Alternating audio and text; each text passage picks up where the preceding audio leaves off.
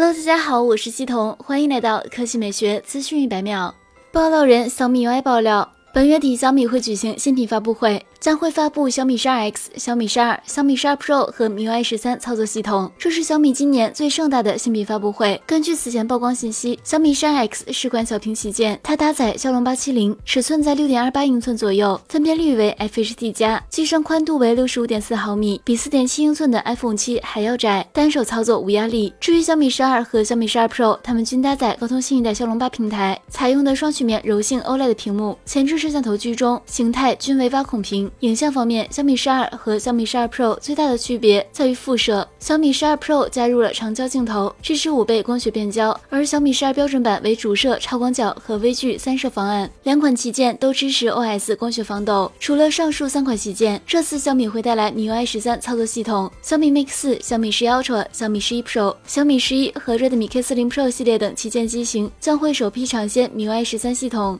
来看第二条新闻，二零二二款雷凌正式上市，新车共推出十三款车型，售价区间为十一点三八到十五点二八万元，其中一点五升车型新增运动版，新车尺寸为四六四零、一七八零、一四三五毫米，轴距为两千七百毫米，定位于紧凑型轿车，空间表现一般。新增的一点五升运动版车型配备了鹰眼造型的 LED 大灯、飞翼式的运动尾翼以及十六英寸的经济型轮圈。新车配置得到升级，新增远程空调、远程救援功能，同时还升级了。CarPlay 与 HiCar 互联，这对于消费者而言，无疑更加具有实用性。动力方面，新车提供多种燃油和油电混动两种版本，其中燃油版又分为 1.2T 和1.5升版。1.2T 为四缸结构，最大功率85千瓦，峰值扭矩185牛米；1.5升为三缸结构，最大功率89千瓦，峰值扭矩148牛米。与二者匹配的是 CVT 变速箱，双擎版搭载的是由一台1.8升自然吸气发动机加电机组成的混动系统，系统综合功率90千瓦，匹配 E CVT 变速箱，WLTC 工况油耗仅4.5。升左右。